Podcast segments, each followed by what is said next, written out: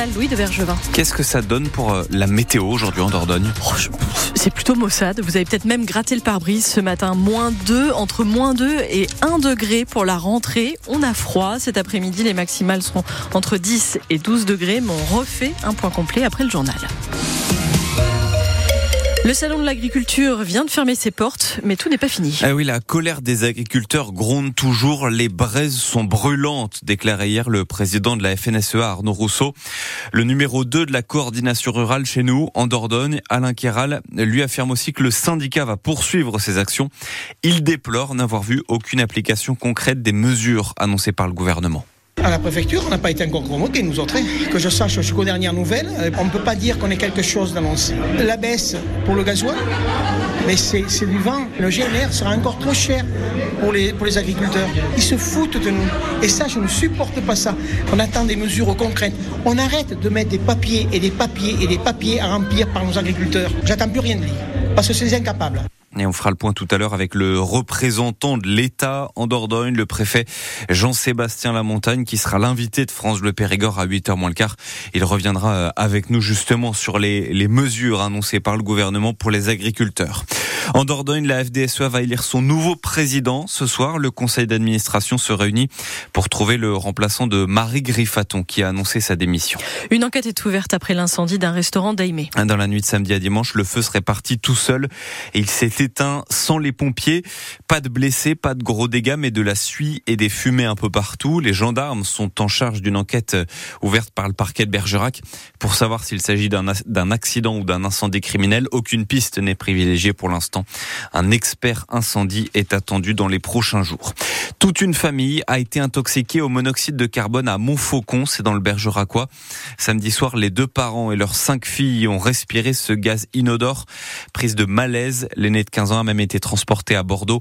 Elle était euh, plus touchée que les autres.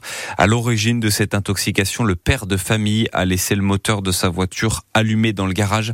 Vous avez tous les détails de cette histoire sur le site internet de France Bleu Périgord.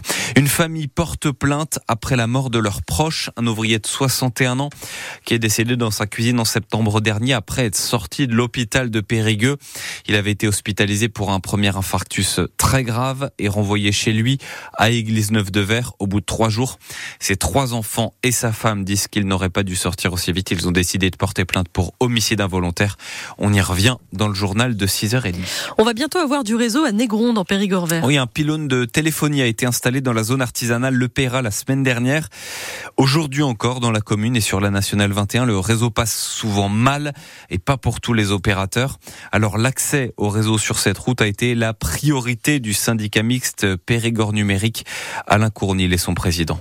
C'est aberrant qu'on ne puisse pas avoir l'accès partout. Quelqu'un qui voulait téléphoner parce qu'il y avait un accident, vous ne pouvez pas avoir les secours autres à certains points. C'est quand même pas normal du tout. Alors que là, de dire, est-ce que ça mènera beaucoup de choses? Sûrement, mais déjà, ça, permet de rassurer tout le monde. S'il y a besoin, les individus, les habitants de Négronde sont comme ailleurs dans les coins, dans Paris ou à Négronde, on sera aussi bien desservis. Trois autres pylônes doivent encore être installés sur euh, la N21 avant qu'elle ne soit complètement couverte. On captera la 3G, la 4G et même la 5G quand ils entreront au service. Ça sera euh, au début de l'été.